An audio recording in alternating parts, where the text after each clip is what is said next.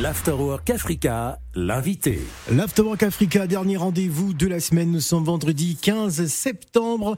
Nous allons nous entretenir avec Ingrid Tandieu, qui est donc auteur du livre Comment gérer ses émotions en toutes circonstances. Bonjour Madame Tandieu. Bonjour Phil. Alors qu'est-ce qui aura motivé justement euh, la rédaction de, ce livre? Alors, ce qui a motivé la rédaction de ce livre, c'est mon parcours de vie parce que j'ai perdu ma mère à 13 ans et tout de suite j'ai été sujet à des tsunamis émotionnels euh, qui a fait en sorte que j'entreprenne ma vie. Et aujourd'hui, en tant que coach formatrice, euh, conférencière internationale dans les domaines des neurosciences motivationnelles et émotionnelles, j'ai décidé de partager mes connaissances et les outils que j'avais développés personnellement dans mon parcours personnel et puis professionnel prendre des décisions éclairées, de cultiver des relations positives et, d'améliorer notre bien-être mental, à nous aider à faire face à ces défis avec résilience et atteindre ces objectifs professionnels hein, de manière plus efficace, contribuer au succès à long terme euh, tout en favorisant l'épanouissement personnel. Exactement. C'est important parce que dans le parcours de réalisation de soi, on est appelé à vivre euh, des émotions telles que la colère euh, qui nous fait sécréter une hormone qu'on appelle la cortisol et qui est néfaste pour le corps avec une forte production.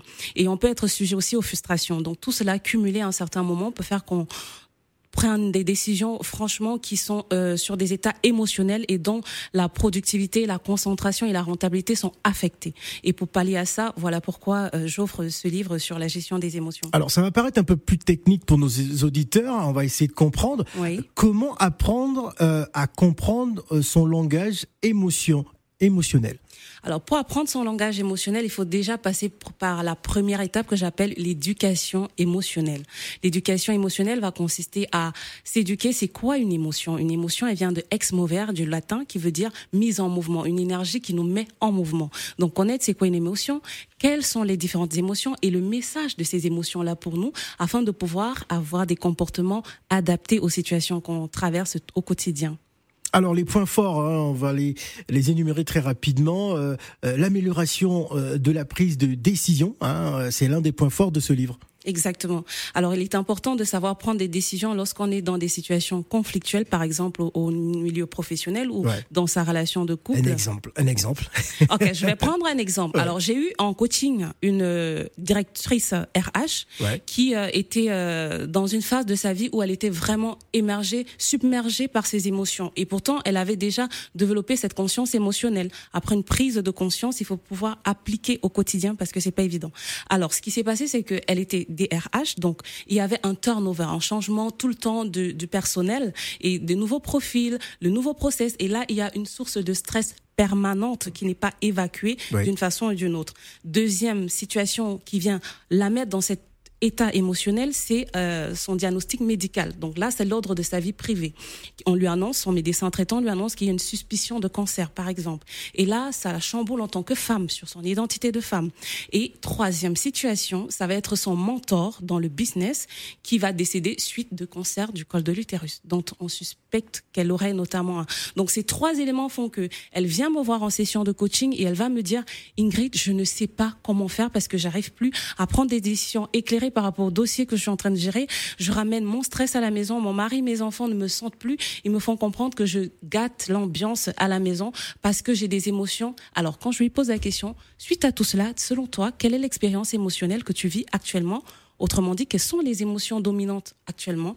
Suite à un cheminement que je vais la faire vivre, elle va me dire, je me sens triste, profondément triste, je me sens frustrée, je suis en colère. Alors la tristesse, c'est quand il y a une fin de quelque chose. À chaque fois qu'il y a un nouveau salarié qui va partir, il y a une nouvelle relation qui va se terminer, on va perdre un projet, une personne, une relation. Il y a cette tristesse qui met un terme pour qu'on on, parte de, de, zéro. La frustration, c'est lié aux différentes actions, solutions qu'elle apporte pour maintenir ses équipes pour pouvoir peut-être prendre soin de, sa, de, de, son hygiène de vie, mais malgré ça, il y a une suspicion de cancer, et ainsi de suite. Donc, il y a la frustration, la colère, qui, comme je vous disais, va entraîner cette hormone qui, à forte dose, va nous mettre dans des états internes très déstabilisants, cette tristesse, et du coup, euh, on peut être vraiment sujet à la non-gestion émotionnelle. Alors pour enchaîner euh, toujours dans les points forts de, cet ouvrage, il y a le renforcement des, des relations interpersonnelles. Hein.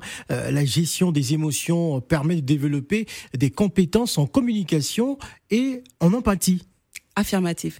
Alors, je vais prendre l'exemple ici de la prise de parole en public. Vous savez, il y a beaucoup de métiers aujourd'hui avec le, la crise sanitaire, l'inflation et tout le reste qui font en sorte que les, les, les, salariés se renouvellent. Ils vont vers de nouvelles carrières qui ils sont appelés généralement à prendre la parole en public.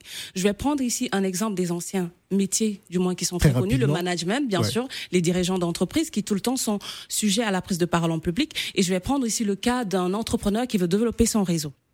Il est important de pouvoir maîtriser ses émotions et de savoir les vivre pour créer des connexions, des connexions émotionnelles avec les personnes lorsqu'on les rencontre pour la première fois, afin de pouvoir s'intéresser d'abord à la personne et ensuite savoir en quoi est-ce qu'on peut aider cette personne à atteindre ses objectifs, qui peuvent être dans sa vie privée, professionnelle ou sociale. Alors Ingrid, temps de jeu, il y a également euh, l'augmentation de la productivité en gérant efficacement leurs émotions. Les lecteurs pourront maintenir leur concentration. Expliquez-nous. Alors en termes de productivité, je vais prendre ici un exemple très concret. Je vais prendre l'exemple des sportifs. Par exemple, on va parler de Samuel Eto'o, Didier euh, Drogba et toute euh, la nouvelle génération. Et on va aussi parler, en fait, c'est toutes les athlètes de haut niveau. Pour atteindre un haut niveau de performance, de productivité, ils ont un entraînement physique nutritionnel, émotionnel.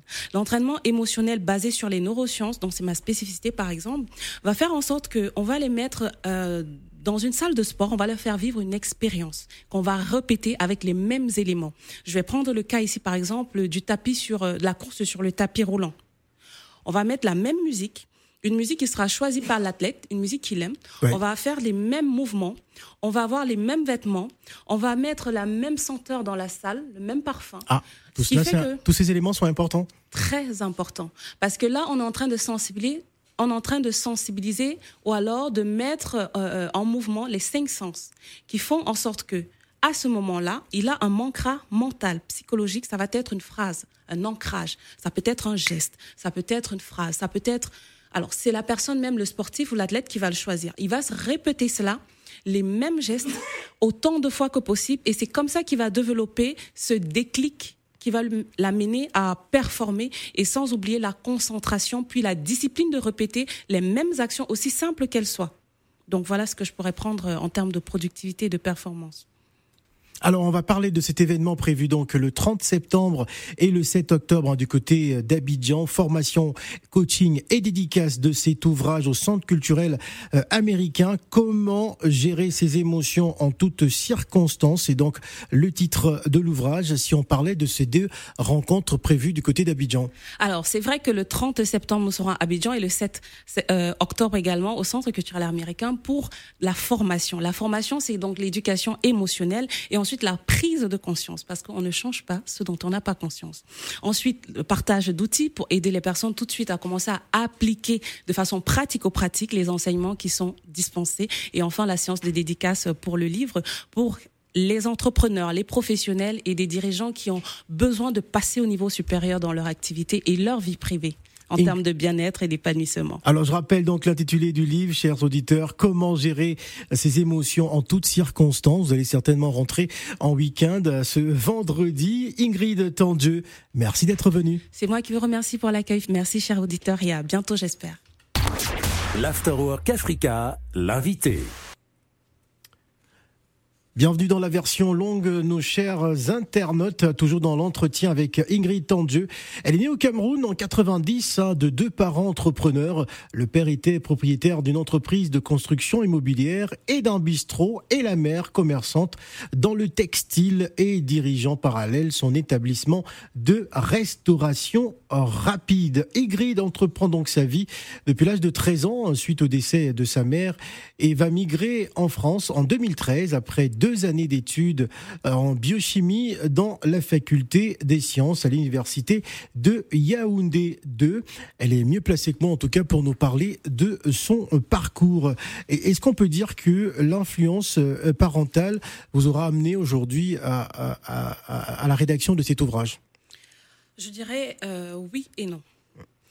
Oui, parce que ma maman, elle voulait absolument que je puisse euh, faire des études dans le domaine médical en tant que médecin.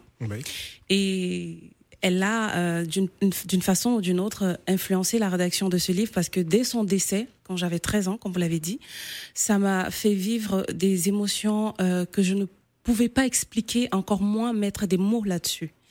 Et de cette souffrance émotionnelle, euh, s'est enchaîné d'autres euh, souffrances, par exemple l'absence d'un parent, on se construit sans repère finalement, et on se dit euh, cette douleur-là, elle est tellement forte et intense qu'on n'aimerait pas voir les autres vivre, passer par là, au fait. Donc voilà ce qui euh, directement a motivé euh, la rédaction de ce livre par cette maman qui n'est plus. Et j'espère euh, qu'il pourra, de là où elle est, avoir des échos.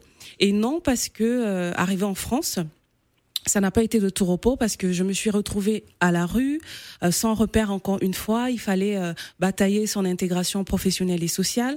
Et euh, ayant eu un visa étudiant, je me suis retrouvée perdre ce papier. Donc je me suis retrouvée sans papier. Et c'était très difficile parce qu'après ça, il fallait tout recommencer à zéro, un éternel recommencement. Et à chacune de ces différentes étapes qui se vivaient plus ou moins simultanément, ou de façon successive, j'étais sujet à ces émotions comme tout le monde. Mm. Lorsqu'on perd un parent, un proche, ça peut être une personnalité, un voisin, ça peut même être un animal de compagnie, on a euh, une charge émotionnelle qu'on ressent s'il y a eu un attachement avec cette personne. Et quand on arrive dans un pays étranger, il y a le mal-être le manque du pays, le manque de ses proches. Et quand on est confronté à de nouvelles situations telles que la, euh, aller chercher un emploi, euh, devoir euh, vivre la phase d'intégration sociale et professionnelle, on est également sujet aux émotions.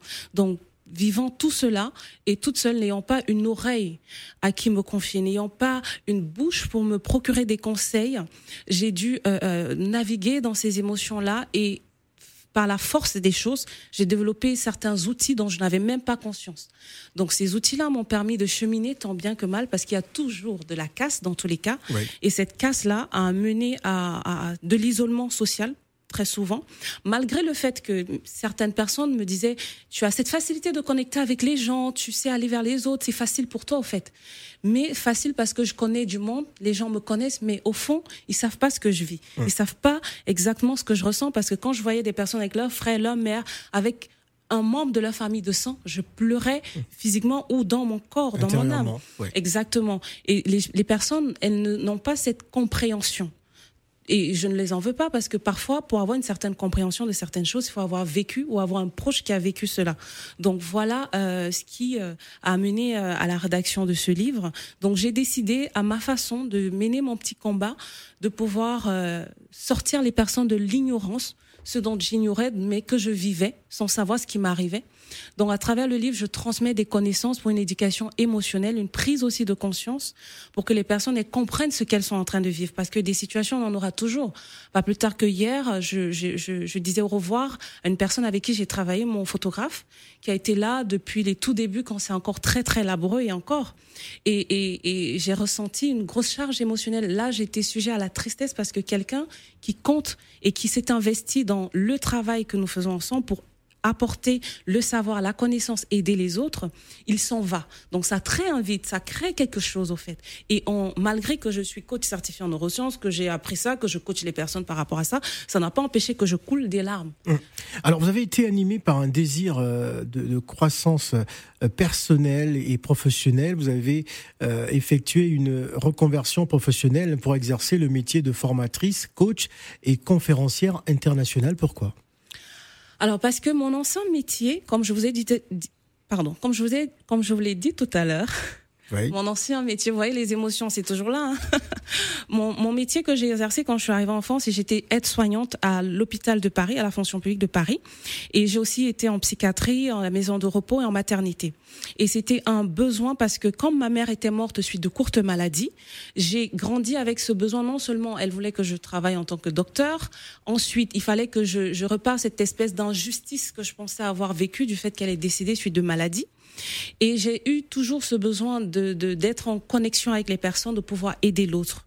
Ce que j'ai manqué quand j'étais petite et même quand j'ai grandi. Donc de ce fait, euh, le milieu médical avait euh, certains freins pour moi. Mmh. On fait des soins physiques, on, on, en, on, parle, mais je voulais voir des personnes aller au-delà du physique, au fait. Parce que le physique, ça peut arriver à tout moment, on est un accident et peu importe la vieillesse par le phénomène biologique. Mais en plus de ça, il y a cette euh, beauté mentale, cette force mentale qui nous permet de traverser toutes ces situations que l'on vit durant son expérience de vie ici sur Terre. Et c'est là-bas que j'avais vraiment besoin d'être. Et c'est pourquoi je me suis reconvertie suite à une formation professionnalisante qui m'a certifié coach master coach en neurosciences. Très bien. Alors, euh, au fil des années, euh, euh, Ingrid, vous avez animé des formations sur l'intelligence émotionnelle. Ça va être ma dernière question. la confiance en soi, la gestion des émotions et le leadership entrepreneurial. Vous avez également été invité à, vous produire un one-woman show hein, lors des conférences spectaculaires hein, sur la scène nationale et internationale. Aujourd'hui, vous êtes en phase de, de rencontres du côté d'Abidjan, notamment les 30 septembre prochain et le 7 octobre. Hein, ça va se passer donc euh, euh, du côté du Centre culturel euh, américain, du côté d'Abidjan. qu'est-ce qui vous motive personnellement? Ce qui me motive, c'est de partager le savoir que j'ai manqué quand j'étais adolescente et que je continue de développer à travers l'apprentissage continu. C'est vraiment le partage, une valeur qui m'est chère et le leadership parce que lorsque j'ai conscience que quelque chose est positif au vu de ce que ça m'a apporté, je le partage et je veux amener les gens à, pratiquer cela, à vivre cela, pour pouvoir euh, sortir d'une certaine ignorance intellectuelle et aussi pouvoir être et s'affirmer dans son identité personnelle, de, de, vivre une vie vraiment épanouissante. Donc c'est ce qui m'amène à former les gens euh, lors des événements que j'organise en, moi-même de par mon initiative ou des interventions que je fais dans les entreprises aussi. Donc la formation permet encore une fois d'avoir ce, cette connaissance et de prendre conscience parce que lorsqu'on n'a pas conscience de, des, des, des lorsqu'on n'a pas une certaine conscience des choses, on ne peut pas les changer. Je vais parler ici d'une personne qui ne sait pas que son comportement est toxique pour elle ou pour son environnement, donc les personnes proches, elle ne pourra pas le changer. Mmh. Donc il faut un déclic pour prendre conscience de ça. Et après, quand on a pris... Un exemple ah là, parce que vous m'avez donné envie justement. J'aimerais qu'on rentre un peu en profondeur mhm. en, deux minutes. Un exemple pour ces personnes qui n'ont pas conscience qu'elles peuvent être toxiques pour leur environnement. Alors, exemple de personne qui n'a pas conscience qu'elle peut être toxique pour son environnement. Je vais prendre le cadre de dirigeant, par exemple, euh, ou de leader. Un leader, c'est celui-là qui est un modèle de par sa façon d'être et de faire. Hmm. Tout ce qu'il dit, doit incarner une certaine, des valeurs. Mm. Alors, si on a un leader qui a des valeurs, certains types de valeurs, et qu'il, à travers qui il est et ce qu'il fait, partage ces valeurs-là, ces valeurs-là peuvent être nocives pour les personnes qui lead. Voilà pourquoi, avant de choisir une personne qui va être leader, mentor, coach, entrepreneur, dirigeant, il faudrait une adéquation entre les valeurs de ce leader, cette personne, les valeurs de la communauté, les valeurs de l'entreprise, il faut absolument qu'il y ait un alignement pour conduire à une mission, pour mener à bien une mission, pour conduire, euh, euh, pour amener la connaissance, pour amener l'éveil, pour amener la réalisation de soi.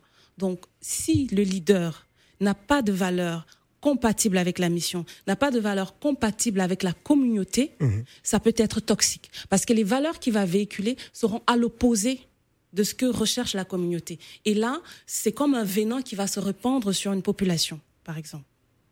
Ingrid Tendieu, merci d'être venue. Je remercie Phil. L'Afterwork Africa, l'invité.